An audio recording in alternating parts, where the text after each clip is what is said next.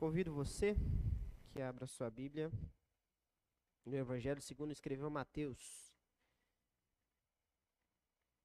Leremos a parábola dos talentos, que está no verso 14 até o verso 30. Irmãos, na nossa série, nós temos visto que o Senhor enviou seu único filho para nos salvar. O Verbo encarnado esteve entre nós. Também o mesmo Deus enviou à Santa Igreja o Espírito capacitador para conduzir a igreja na propagação do Evangelho. E esse mesmo Cristo que esteve entre os homens encarnado, que enviou o Santo Espírito para nos assistir, nos consolar, ele disse que voltaria. E ele voltará. E agora as sequências das pregações falarão sobre a volta do nosso Senhor. E aqui está um sermão profético de Jesus, o qual ele fala sobre a consumação dos tempos, quando virá o reino, quando virá o Messias de volta como juiz de toda a terra. Do verso do capítulo 24 até o 25 nós encontramos lições sobre a espera, a volta do Senhor Jesus e como os seus servos devem se portar. Por isso, o texto que nós leremos, a parábola que nós veremos, ele nos ensina que nós devemos esperar o nosso Deus, o como nós devemos esperar o Senhor Jesus, como nós devemos aguardar a volta do Senhor. No capítulo 24, ele foca como serão os sinais, de que o filho do homem voltará para julgar o mundo. No verso 25, ele, no capítulo 25, ele começa a mostrar ilustrações, as parábolas são ilustrações de como os servos do Senhor devem aguardar e esperar a volta do Senhor Jesus. De forma especial, essa nos instrui o como nós devemos aguardar a volta do Senhor Jesus Cristo. Leamos, pois, a palavra de Deus. Pois será como um homem que, ausentando-se do país, chamou os seus servos e lhes deu e lhes confiou os seus bens. E a um deu cinco talentos, a outro dois e a outro um, cada um segundo a sua própria capacidade, e então partiu. O que recebera cinco talentos saiu imediatamente a negociar com, seu, com eles e ganhou outros cinco. Do mesmo modo, o que recebera dois ganhou outros dois. Mas o que receberá um, saindo, abriu uma cova e escondeu o dinheiro do seu senhor. Depois de muito tempo, voltou o senhor daqueles servos e ajustou contas com eles. Então aproximou-se o que recebera cinco talentos, entregou o outros cinco, dizendo: Senhor, confiaste-me cinco talentos, eis aqui outros cinco talentos que eu ganhei, que ganhei. Disse-lhe o Senhor: muito bem, servo bom e fiel. Foste fiel no pouco, sobre muito te colocarei. Entra no gosto do teu senhor. E aproximou-se também o que recebera dois. Disse: Senhor, dois talentos me confiastes. Aqui tem outros dois que ganhei. Disse-lhe o Senhor: Muito bem, servo bom e fiel. Foste, no, foste fiel no pouco, sobre muito te colocarei. Entra no gozo do teu Senhor. Chegando por fim, o que recebera um talento disse: Senhor, sabendo que és homem severo, que ceifas onde não semeastes e ajuntas onde não espalhastes. Receoso, escondi na terra o teu talento. Aqui tens o que é teu. Respondeu-lhe, porém, o Senhor: Servo mau e negligente, sabias que ceifo onde não semeei e ajunto onde não espalhei? Cumpria, portanto, que entregaste o meu dinheiro aos banqueiros e eu, ao voltar, receberia com juros o que é meu. Tira-lhe, pois, o talento e dai ao que tem dez. Porque a todo o que tem se lhe dá, e terá em abundância. Mas ao que não tem, até o que tem lhe será tirado. E o servo inútil lançai-o para fora nas trevas ali haverá choro e ranger de dentes. Até aqui, a inspirada palavra de Deus. Oremos mais uma vez.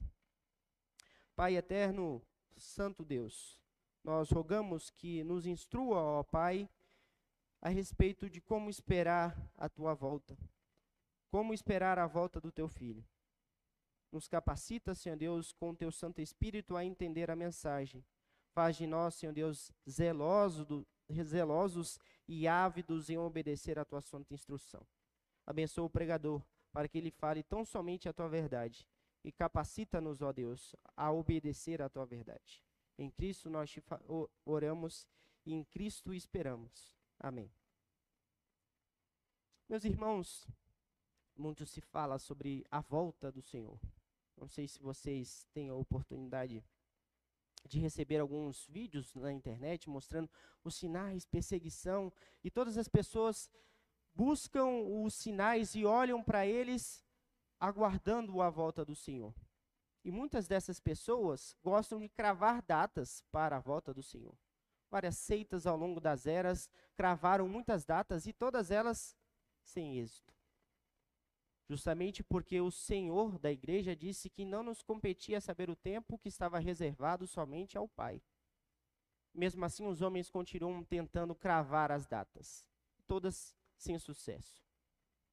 E nessa expectativa, muitos homens ao longo da história são questionados: como então devemos nos portar até a volta do Senhor Jesus? E foi exatamente este questionamento que Lutero recebeu quando estava arrumando o jardim da sua casa. Ele, com a enxada na mão, ouviu um jovem dizer: Lutero, se o Senhor voltasse hoje, o que você faria? Lutero virou para ele e disse: Continuaria limpando meu jardim. Segurança do reformador em saber que aquilo que ele estava fazendo era adequado para a volta do Senhor. E o texto nos instrui sobre isso. Como nós devemos estar e o que nós devemos estar fazendo na volta do nosso Senhor. Como os servos devem se portar. Essa parábola nos instrui muito a respeito disso. Voltando um pouco sobre aquilo que eu mencionei, sobre o, ante, o, o discurso anterior do Senhor Jesus, sobre os sinais, ele fala especificamente de de sinais que se veriam antes da volta do Senhor. E ele, antes dessa parábola, faz ilustração com outras três, mostrando coisas interessantíssimas de como os servos deveriam pensar e perceber a volta. A primeira dessas sequência de quatro parábolas mostra que a volta do Senhor é inesperada. Ele voltará como um ladrão. Isso está lá no verso 32 até o 44. Depois, o Senhor mostra que a volta será mais rápida do que as pessoas esperam. E ele usa outra parábola para dizer isso. Ele voltará mais rápido do que as pessoas esperam. Isso ele ilustra com a parábola do servo bom, do servo mau, que está no verso 45 até o 51. E o Senhor também mostra que, para alguns, a volta do Senhor será mais demorada do que eles esperam. Isso ele ensina na parábola das virgens, que está no, no capítulo 25, do verso 1 ao 13. Essa sequência de parábolas mostram que é inesperada a volta do Senhor. E a volta é mais rápida do que alguns esperam. E por fim, a volta é mais demorada do que alguns esperam. E essa parábola ensina então como se deve esperar o Senhor, como eles devem aguardar o seu mestre. E o, isso ele usa uma ilustração muito vívida, na qual temos algumas personagens que caracterizam como seria o reino dos céus, pois assim será o reino dos céus. Como será a volta do Filho do Homem? Como será a volta do Senhor? Então ele começa essa ilustração mostrando que um servo, um senhor, aliás, um senhor tem servos. E ele dá uma tarefa para esses servos. A tarefa está no verso 4 ao 15. Iamos mais uma vez. Pois será como um homem que, ausentando-se do seu país, chamou os seus servos e lhe deu e lhes confiou os seus bens. A um deu cinco talentos, a outro dois, e a outro um, a cada um segundo a sua própria capacidade e então partiu. Os servos aqui são mencionados como, na nossa tradução, trazem como servos. Mas a ideia aqui são escravos de fato. Esse senhor tem escravos. Para nós, essa visão de alguém dar talentos, responsabilidades para um escravo é um tanto quanto estranha. Mas no mundo antigo, isso era comum de ser feito. Muitos escravos, a, a visão de escravo era um, não tão severa como nós pensamos. A escravatura que nós sofremos aqui no Brasil foi de proporções nunca vistas antes, muito cruéis, até mesmo no tempo do Império Romano. Os servos, os escravos possuíam certa liberdade, muitos escra escravos possuíam até o benefício de administrar os recursos do seu senhor. E é isso que é ilustrado aqui. Esses três homens recebem a incumbência, a responsabilidade de administrar parte dos recursos de um homem muito rico. E o que ele dá a esses homens é muito. Veja, quando nós contemplamos essa parábola, nós logo fazemos uma ponte de que talentos são como nós vemos os talentos. Habilidades, capacidades que cada um tem. Alguns têm talentos para cantar, outros têm talento uh, para ensinar e assim por diante. Mas o que a parábola instrui aqui não é respeito de talentos e dons que as pessoas têm, mas talento como uma unidade de medida, recursos financeiros. E este homem deu aos seus servos recursos para que eles administrassem. Deu a eles oportunidade de administrar esses recursos. Guarde essa informação. E a unidade dos talentos era uma unidade de medida grande. Cinco talentos eram uma quantia considerável. Um talento equivalia a 20 anos de trabalho assalariado. Um talento. Então, um homem que está aqui ilustrado é um homem que possui muitas posses. Um homem que então dá essas posses sobre responsabilidade dos seus servos. E cada um, ele faz uma análise. E em todos eles recebem recursos para administrar segundo a capacidade de cada um. Um ele deu cinco, a outro ele deu dois e a outro ele deu um. Nenhum deles poderiam usar a desculpa de que não saberiam como administrar, porque o Senhor era sábio e o Senhor deu a eles cada um segundo a sua capacidade. Cada um recebeu do seu Senhor a responsabilidade de administrar certas quantias de dinheiro. Isso nos faz pensar como então essa parábola, essa parte da parábola se aplica a nós hoje? Veja. Aqui é uma ilustração para demonstrar como é o reino de Deus. O Senhor é ilustrado aqui mirando o Senhor Jesus, o Senhor da igreja. E os servos são todos aqueles que são discípulos do Senhor Jesus. E esses servos recebem a oportunidade de administrar os recursos que o Senhor lhes dá. Você pode se pensar, quais recursos o Senhor deu para que você administre? Eu não tenho 20 anos de trabalho assalariado guardado para administrar. Male, male, eu tenho um mês de trabalho assalariado para administrar. Não é essa a perspectiva que o Senhor tem para a demonstração do ensino da parábola, mas é que o Senhor da igreja, o Senhor Deus, dá a todos nós a oportunidade de administrar recursos que são dele.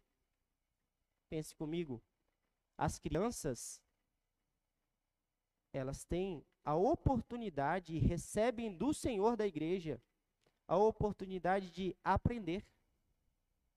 Essa é a fase que nós temos mais oportunidade de aprender coisas novas, de ouvirmos a palavra de Deus, de obedecer os nossos pais. À medida que crescemos, os adolescentes, eles também têm oportunidades e responsabilidades no reino. Os adolescentes são aqueles que têm mais capacidade de aprendizado entre todos nós. Tudo que você empreende aprender na adolescência, né, possivelmente você terá bom êxito. Essa é a idade do aprendizado. Você já acumulou algum conhecimento na infância e agora pode acrescentar mais conhecimento ainda a isso que você tem aprendido. E além disso, se dá aos adolescentes uma oportunidade de tempo. Os adolescentes têm muito tempo. E isso o Senhor da igreja, o Senhor Deus, deu a cada um para administrar. Os mais jovens já têm conhecimento adquirido na infância e na adolescência. Agora eles têm a oportunidade de exercer a força. Dos jovens, nós temos for a força para o serviço. Os jovens têm a oportunidade de servir na igreja, tem mais vigor do que os demais. À medida que as, crescemos, os adultos ainda têm oportunidades no reino. Aqueles que são pais de família, a instruir a sua casa, a educar os seus filhos no temor do Senhor. Tem a oportunidade de sustentar a sua casa, as esposas de serem submissas à sua, ao seu marido, administrando as responsabilidades que lhes são dadas. Além disso, os adultos que já são um pouco mais maduros, já criaram os filhos, têm a oportunidade de, com sua sabedoria, também servir na casa de Deus. Instruir os mais jovens, ensinar-lhes. E aqueles que estão mais avançados ainda, o vigor já foi, mas a sabedoria foi acrescentada. Dado aos idosos a responsabilidade de interceder para os mais jovens, instruir os mais jovens. E também volta-se o tempo. Tem tempo. A aposentadoria tem benefícios. Tem-se mais tempo. Como administramos esse tempo? Aqueles que não possuem família, são adultos solteiros, também têm a oportunidade, o apóstolo Paulo fala isso. Aqueles que são solteiros têm a oportunidade de servir mais na casa do Senhor porque não precisam se preocupar com os desejos da esposa, não precisam se preocupar com a criação dos filhos. Tem oportunidade de servir na casa do Senhor. Cada um, irmão, possivelmente você está numa dessas faixas etárias, você está numa dessas fases. Deus lhe deu recursos. Como você administra esses recursos? Deus lhe deu oportunidades de servir ao reino como você administra o serviço do Senhor? Como você administra o seu tempo? Como você administra aquilo que o Senhor lhe dá? A sabedoria, a força, a capacidade de aprender. Nos é exigido diligência e vigilância. A sequência das, da parábola nos alerta sobre isso. Veja como os dois grupos de pessoas reagem àquilo que lhes são dados, às atribuições e às responsabilidades que Deus dá aos seus. Do verso 16 até o 18, nós vemos a ilustração sobre isso. O que recebera cinco talentos saiu imediatamente a negociar com eles e ganhou outros cinco. Do mesmo modo, o que recebera dois ganhou outros dois. Mas o que recebera um saiu, abriu uma cova e escondeu o dinheiro do seu senhor. Veja, aqui é ilustrado algo importante. Cada um foi dado segundo a sua capacidade. Todos eles tinham capacidade de negociar e angariar recursos para o seu senhor com o que lhe foram dados primeiros dois imediatamente. Veja o sentimento de urgência que tem sobre esses homens. Eles não esperaram. Eles não sabiam quando o Senhor voltaria para acertar contas com ele, com eles. Então eles imediatamente, com o que foi dado a eles, eles negociaram. E eles ganharam recursos, trabalharam, dobraram as posses que tinham recebido. Nós depois veremos como será a prestação de contas com esses dois homens que diligentemente obedeceram à instrução do seu Senhor. Mas um deles não foi assim. Ele parece que tinha uma ideia melhor do que os demais. Ele cavou a oportunidade que lhe foi dada. E é interessante que essa postura dele, dentro do contexto que é esclarecido aqui na parábola, era uma forma comum de se guardar um bom tesouro. O tesouro era em segurança guardado e enterrado nas propriedades. Mas esse homem não imediatamente foi trabalhar, mas ele foi esconder aquilo que ele tinha recebido. Nós veremos as justificativas que ele dará depois. Mas aqui nós já temos lições que precisam ser aplicadas a nós. Perceba. Dois homens, imediatamente, foram e trabalharam com os recursos que lhe foram dados. Como você tem administrado aquilo que o Senhor tem lhe dado? Você é diligente para fazer aquilo que você deve fazer? Você se esconde e esconde aquilo que Deus lhe dá? Todos receberam conforme as suas capacidades. Todos poderiam trabalhar para o reino. Todos nós aqui temos condições de trabalhar com, para o reino conforme as oportunidades que o Senhor nos dá. Precisamos ter diligência para trabalhar para o Senhor. Não se esconda. Não diga, ah, eu não tenho dons. Ah, eu não tenho capacidade. Ah, eu não tenho tempo. Ah, eu não tenho força. Ah, eu não tenho. Eu não tenho. Se esconde. Não se esconda. Vigie. Espere o Senhor com um trabalho, imediato trabalho. Naquilo que lhe é posto às mãos, faça. Use os seus recursos em prol do reino.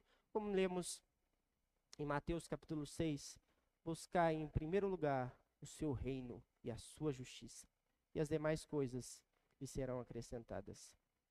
Muitas das vezes nós somos diligentes, Muitas das vezes nós somos rápidos em agir, mas não em prol do reino, mas em prol dos nossos próprios negócios.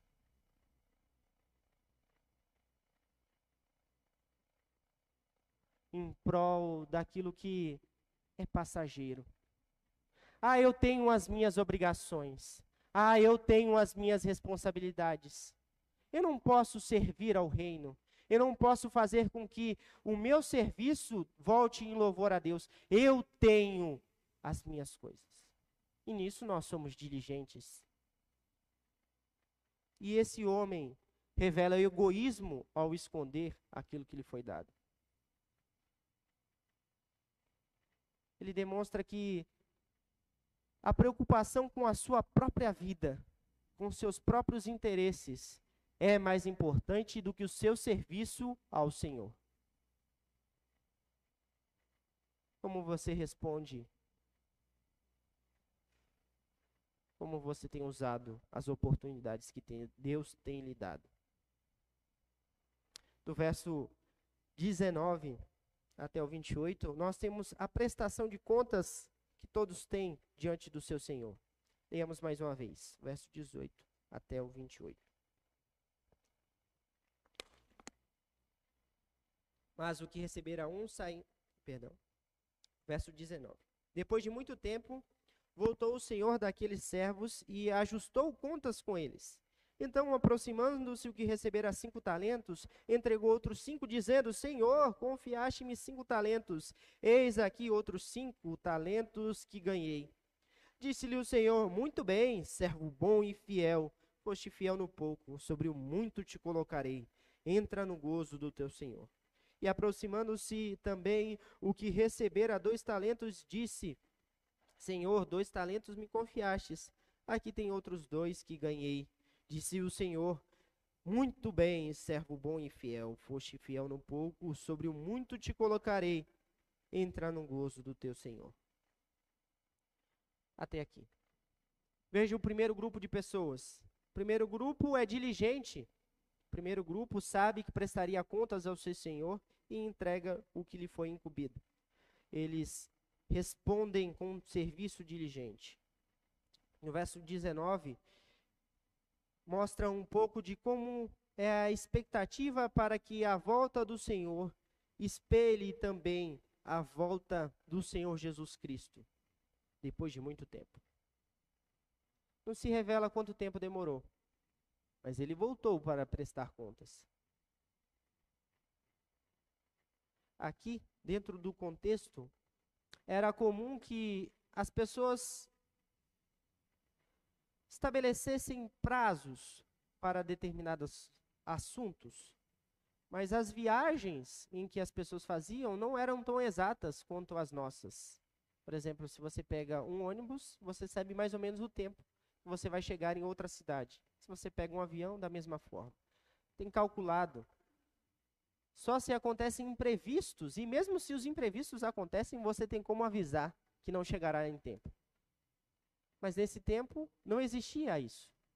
Então, as prestações de contas que as pessoas faziam, às vezes demoravam mais tempo do que eles esperavam, porque as viagens eram inesperadas. Às vezes mais tempo do que se pensava menos tempo. Depois de muito tempo, quando eles não esperavam, ele voltou. Como é ilustrado nas outras parábolas que nós mencionamos. Depois de muito tempo, ele voltou para prestar contas e ajustou com cada um deles, segundo as responsabilidades que receberam. Os dois primeiros são demonstrados como servos diligentes. Veja o entusiasmo que o primeiro tem. Ele diz: Senhor, confiaste-me cinco talentos. Tem aqui outros cinco talentos. Ele não diz que os talentos são dele, mas ele devolve ao Senhor. Me confiaste cinco. E do que o Senhor me confiaste, eu ganhei mais outros cinco. Ele reconhece que os recursos não são dele, que a potencialidade dos negócios não são dele, ele devolve ao seu senhor. E veja, aqui nós temos uma interjeição, eis. Aqui demonstra um destaque, eis, veja, perceba. Olha aqui, ele está entusiasmado, empolgado. Outros cinco que são teus, não são meus. Ele espera com alegria a volta do seu Senhor. Da mesma forma o que recebeu dois. Na nossa perspectiva, muitas vezes nós pensamos, ah, o que recebeu cinco é maior do que o que recebeu dois. Não. O tratamento para com os dois é igual. Porque ambos foram diligentes na tarefa que lhe foram dadas. A mesma expressão do Senhor é feita servo bom, os dois, o que ganhou cinco e o que ganhou dois. Ambos são declarados como dignos de serem recebidos na festa que o rei esperava, que o Senhor esperava, perdão. Não era o rei, era o Senhor. Que o Senhor esperava. Foste fiel no pouco, a ambos foi dito isso. E como eu mencionei, um talento não era uma quantidade desprezível. Porque ele então menciona que foste fiéis no pouco. Bem, um milhão de reais é muito dinheiro para gente. Mas para quem tem um bilhão, um milhão de reais não é muito dinheiro. Veja a perspectiva. É isso que ele está mencionando aqui. Um talento, os cinco valem muito para alguns.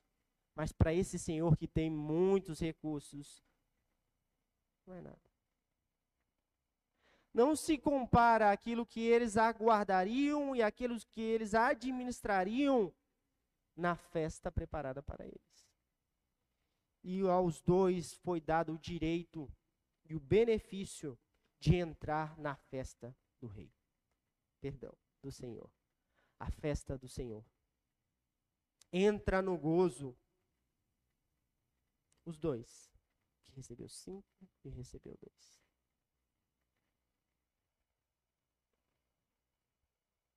Consegue perceber, irmão? Você não pode colocar desculpas naquilo que o Senhor dá a você, porque você não tem tempo, não tem dons que você gostaria que tivesse. O Senhor da igreja dá a todos conforme as suas capacidades. E os dois, embora tenham recebido quantidades diferentes por conta das suas capacidades, são louvados da mesma forma, porque eles trabalharam, porque eles fizeram, porque eles foram diligentes na porção que foi administrada por eles. Crianças, ouçam. Agora é o tempo de aprender. Não desperdice esse tempo. Obedeçam seus pais. Agora é o tempo de obedecer aos seus pais, não depois. Aos adolescentes, aprendam, sirvam a igreja. Este é o melhor ambiente que vocês vão viver em toda a sua vida. Gaste sua vida aqui. Aprenda. Tem interesse em serviços da igreja, ajudar nos ministérios que temos na igreja, na música, na transmissão e tantos outros. Os jovens gastem o seu vigor no reino de Deus. Serão momentos únicos que vocês se lembrarão. Use o seu vigor na obra do Senhor. Os adultos solteiros têm a oportunidade de o seu tempo serem gastos nos ministérios da igreja, no serviço do reino do Senhor. Não se preocupe com seus negócios apenas, mas sirva ao reino. E nos seus negócios, testemunhe a, respeito do reino. Fale das grandiosas maravilhas de Deus, daquilo que Deus tem feito por você. Os adultos não esmoreçam na tarefa de criar os seus filhos. É difícil. E os mundo, o mundo, o tempo são maus, cada vez piores. Mas ainda assim, não é exigido de você dar recursos melhores financeiramente falando para os seus filhos. Condições que você não teve para os seus filhos. Mas é cobrado de vocês criarem os seus filhos no temor do Senhor. Não pense que as oportunidades que são dadas a você são para que você as desperdice. Crie os seus filhos com temor a Deus. Não deixe que eles te convençam do contrário. Ah, pai, ninguém faz isso. Pouco importa, você não é ninguém. Aos que já criaram os filhos, dediquem o seu tempo ao serviço do reino. Instrua aqueles que ainda não criaram seus filhos. Ensine-os a como fazer isso. Dê um pouco da sua sabedoria no serviço do reino. Ainda tem vigor aí, irmão? Gaste ele no reino. Sirva ao Senhor. Espere com diligência. E aqueles que já se aposentaram ou estão bem próximos da aposentadoria, gaste o tempo que lhe será dado a mais, intercedendo por aqueles que sofrem, aconselhando aqueles que precisam. Meu irmão, uma vida vivida no reino é incomparavelmente melhor. Gaste o fim das suas forças no serviço do Senhor.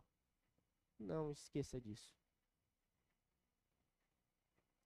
E todos, segundo as suas capacidades, segundo aquilo que for lhe dados, poderão ser chamados de servos bons e fiéis. Entrem no gozo. Mas um tipo de pessoa é negligente. Veja qual é a postura que o, o Senhor tem para com esse. O verso 24 até o 28.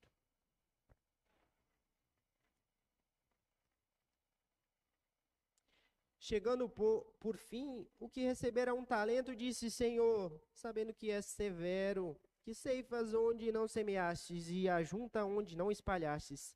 Receoso, escondi na terra o teu talento. Eis aqui o que é teu. Até aqui. Veja qual é a postura desse homem. Os outros estão empolgados por aquilo que eles fizeram em serviço desse Senhor. E esse homem começa a dar justificativas o porquê ele não fez como os outros. Bem, eu sei que o Senhor é severo. Bem, eu sei que eu não tinha condições de fazer os negócios como os outros, afinal só tinha um talento. Não tinha como. Escondi.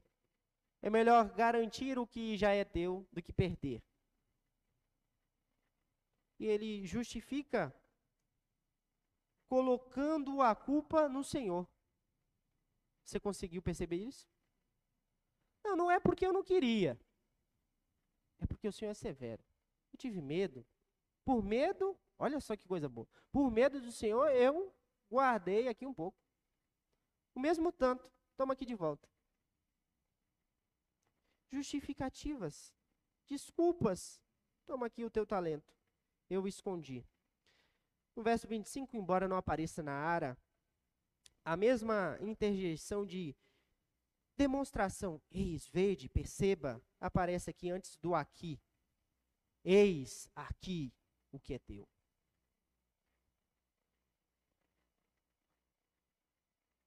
O sentimento do outro era empolgação. Qual seria o sentimento desse? Eis aqui o que é teu. Eu não fiz nada. Toma o que é teu. Eu não quis me arriscar. Afinal, é teu. Eu não ia ganhar nada com isso. É teu. Que postura completamente diferente. Que postura completamente diferente dos outros. Como você responde às oportunidades que o Senhor tem nos dado? Não justifique. Trabalhe. Faça.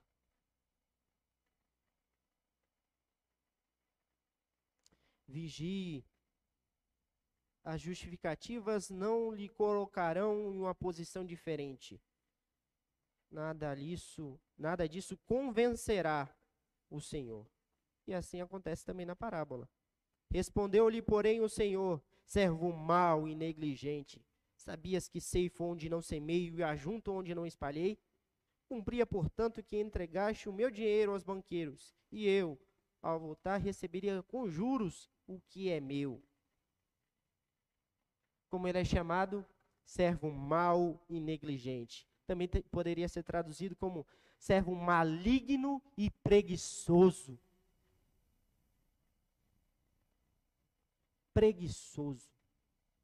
Você não fez o que deveria ser feito.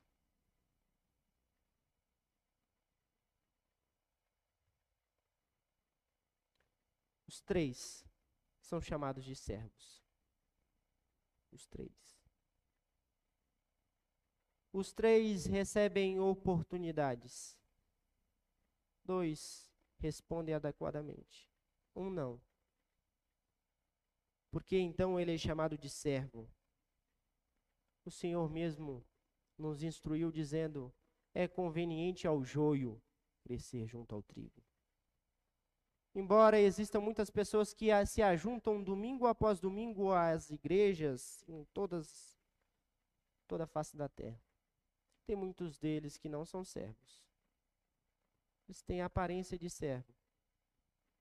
Mas no final eles serão chamados servos maus e negligentes.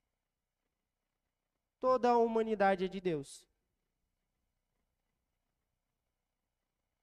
mas nem todos serão chamados servos bons e fiéis.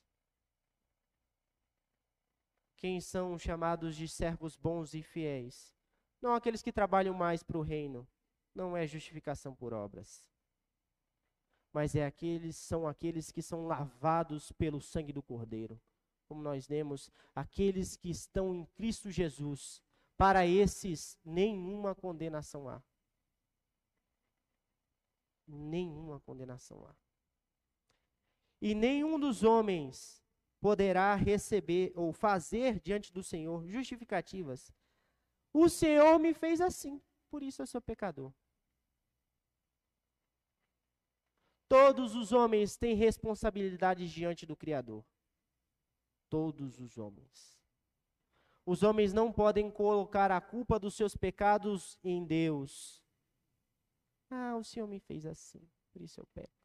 Esse é meu jeito, eu não vou mudar. Tira, será cobrado de todos. O Senhor voltará. Não pense que justificativas serão convenientes. Não pense que justificativas convencerão o Senhor da seara. Aqueles que estão em Cristo, pelo poder capacitador do Espírito, obedecerão, farão a obra do Senhor. Se você não tem esse impulso no seu coração, corra para Cristo. Se você não ama servir na igreja, corra para Cristo, porque no final você não vai poder responder: O Senhor me fez assim. Servo mau e negligente. Corra para Cristo. Peça a Ele poder capacitador do Espírito para fazer a obra de Deus. Veja o final, o que é dito. Tira-lhe, pois, o talento e dai ao que tem dez, porque a todo o que tem se lhe dará, e ao que terá e terá em abundância. Mas o que não tem, até o que tem, lhe será tirado. E o servo inútil, lançai-o para fora, nas trevas. Ali haverá choro e ranger de dentes. O Senhor Jesus Cristo não enviaria nenhum dos seus nenhum daqueles que ele morreu por eles ao inferno. O próprio Senhor Jesus disse: As minhas ovelhas estão comigo e ninguém arrebatará elas da minha mão. Aqui é um joio. Cresce junto ao trigo, mas não é trigo. Parece servo, mas não é servo. Então esse homem é lançado no fogo, é lançado na condenação eterna porque ele foi maligno e preguiçoso. Meus irmãos, como nós devemos esperar o nosso Deus? Como nós devemos esperar o Senhor Jesus, aquele que nos salvou, o santo serviço. Trabalhe hoje, porque se ele voltar amanhã, você responde igual Lutero. Eu continuaria capinando o meu jardim. Porque eu fiz com que lhe foi dado o que era para ser feito. Em Cristo você pode ter essa segurança. Todas as faixas etárias têm oportunidades dadas por Deus. Sirva-o. Sirva-o. Como você espera o Senhor Jesus? De forma vigilante, trabalhando para o Reino. Que trabalhemos para o nosso Senhor Jesus Cristo com afinco e dedicação.